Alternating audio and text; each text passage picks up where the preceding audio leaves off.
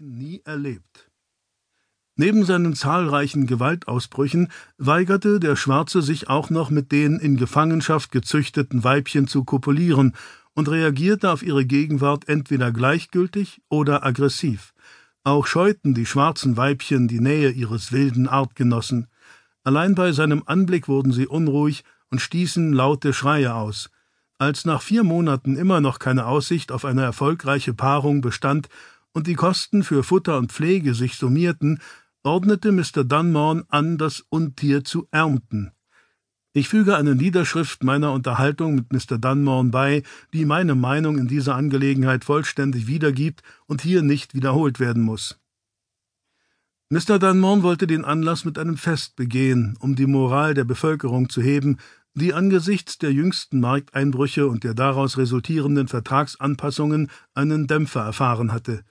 Aus diesem Grund wurde die Ernte auf den Tag des Blutloses gelegt, der andernorts nur selten als Tag der Freude gilt, sich hier in der Abgeschiedenheit jedoch zum jährlichen Fest entwickelt hat. Die Vorstellung, dass einem Kind durch pures Glück ein Leben in Reichtum beschert wird, erfreut sich vor allem bei jenen großer Beliebtheit, deren eigene Ambitionen an ihren beschränkten Fähigkeiten scheitern. Um den Feierlichkeiten eine besondere Note zu verleihen, beabsichtigte Mr. Dunmorne ein Fünfzigstel des gewonnenen Produkts im Rahmen einer Verlosung unter dem Volk zu verteilen. In Anbetracht des gegenwärtigen Marktpreises für unverdünntes Schwarz dürfte der Vorstand sich der Attraktivität dieses Versprechens bewusst sein und verstehen, weshalb zum entscheidenden Zeitpunkt ein solches Gedränge in der Umgebung des Erntebottichs herrschte. Persönlicher Bericht der Vorstand möge mir meine Unfähigkeit verzeihen, den genauen Ablauf der dem Unglück vorangegangenen Ereignisse wiederzugeben. Trotz größter Bemühungen war ich leider nicht in der Lage, sie zu rekonstruieren. Viele Augenzeugen weilen leider nicht mehr unter den Lebenden, und die Verbleibenden sind oftmals unzurechnungsfähig oder gar dem Wahnsinn anheimgefallen. Der Kontakt mit unverdünntem Produkt kann unvorhersehbare Folgen haben. Ich selbst war weder beim Blutlos noch bei der Ernte zugegen, da ich in der Akademie geblieben war, um mich meiner Korrespondenz zu widmen. Etwa zwanzig Minuten nach der vierzehnten Stunde bewog mich lautes Geschrei von draußen dazu, die Arbeit niederzulegen. Beim Blick aus dem Fenster sah ich zahlreiche Stadtbewohner aufgebracht, nein, in Panik durch die Straßen rennen, darunter manch einer mit erschrockenem oder Tränen überströmtem Gesicht. Als ich eine meiner Schülerinnen erspähte, öffnete ich das Fenster und rief ihren Namen. Da sie, wie alle meine Mädchen, ausgesprochen klug und erfinderisch ist, gelang es ihr, sich aus der Masse zu lösen und den Balkon der Akademie zu erklimmen. Am Geländer hängend berichtete sie mir Er ist ausgebrochen, Madame. Der Schwarze läuft frei durch die Stadt. Es gibt viele Tote. Ich muss gestehen, dass ich zu diesem Zeitpunkt einen schändlichen Mangel an Entschlusskraft an den Tag legte, wofür ich den Vorstand vielmals um Verzeihung bitten möchte. Wie Ihnen allerdings sicherlich bekannt ist, habe ich mich während meiner drei Jahrzehnte auf diesem Kontinent nie einer vergleichbaren Situation gegenüber gesehen. Nach einer unverzeihlichen Verzögerung von mehreren Sekunden war ich schließlich so weit bei Sinnen, dass ich meiner Schülerin eine Frage stellte. Wie? Ein untypischer Ausdruck von Verwirrung trat auf das Gesicht des Mädchens, und eine halbe Minute verstrich, ehe es zögernd und unpräzise antwortete Das Blut los. Da war eine Frau, eine Frau mit einem Kind.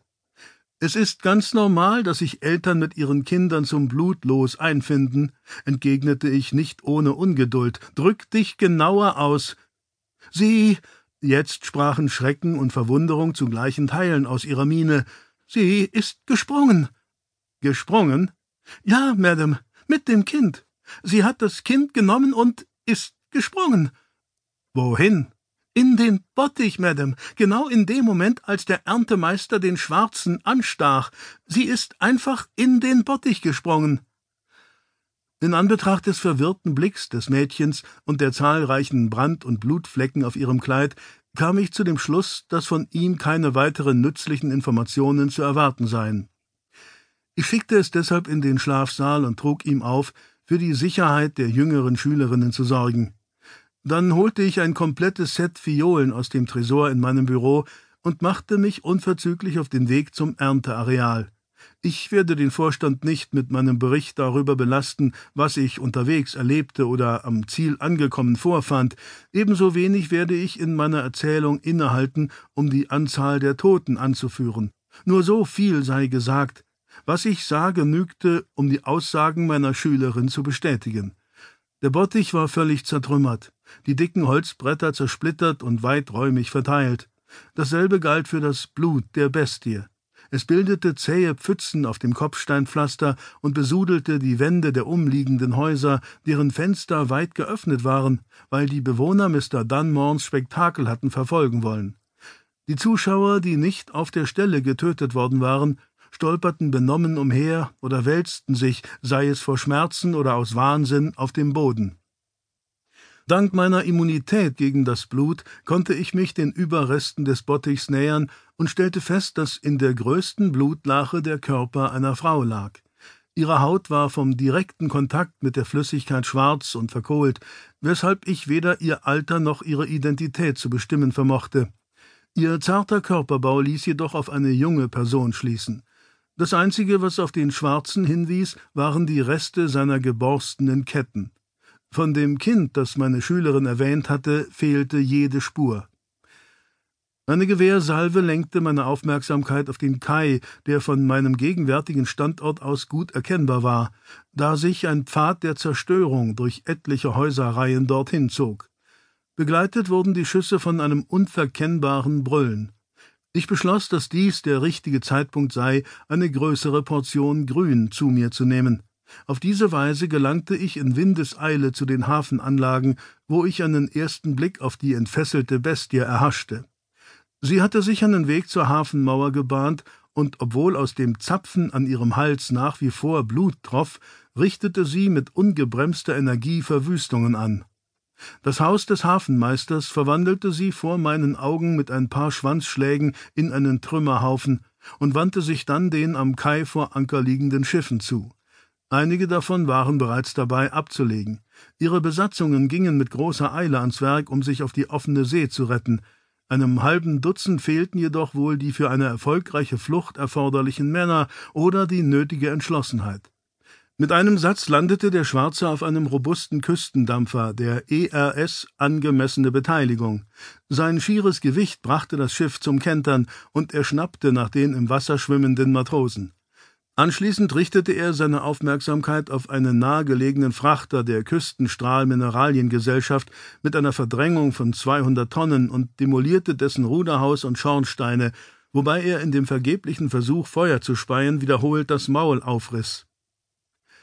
An dieser Stelle muss ich kurz die Erntemeister loben, die das Tier gefangen und ihm in weiser Voraussicht die Naphtha-Kanäle durchtrennt hatten.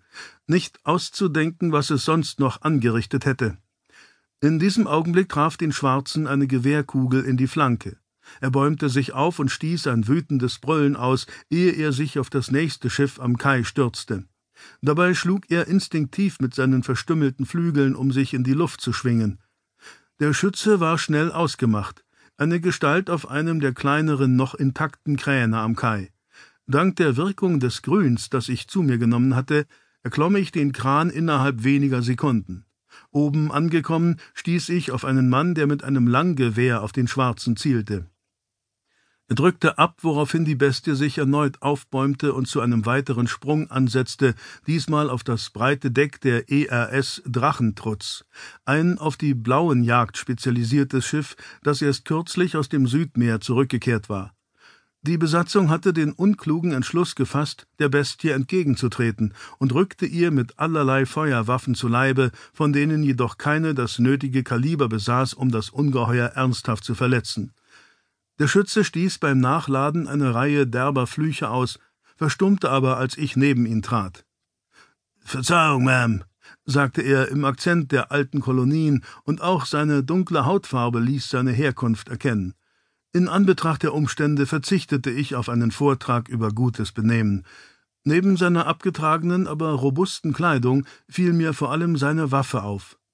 Ein Vector Messin Einzelschuss-Hinterlader, wie er von den erfolgreicheren Auftragsunternehmen verwendet wird. Persönliche Waffen sind bei Betreten von Kerberhafen beim Protektorat abzugeben, Sir, sagte ich.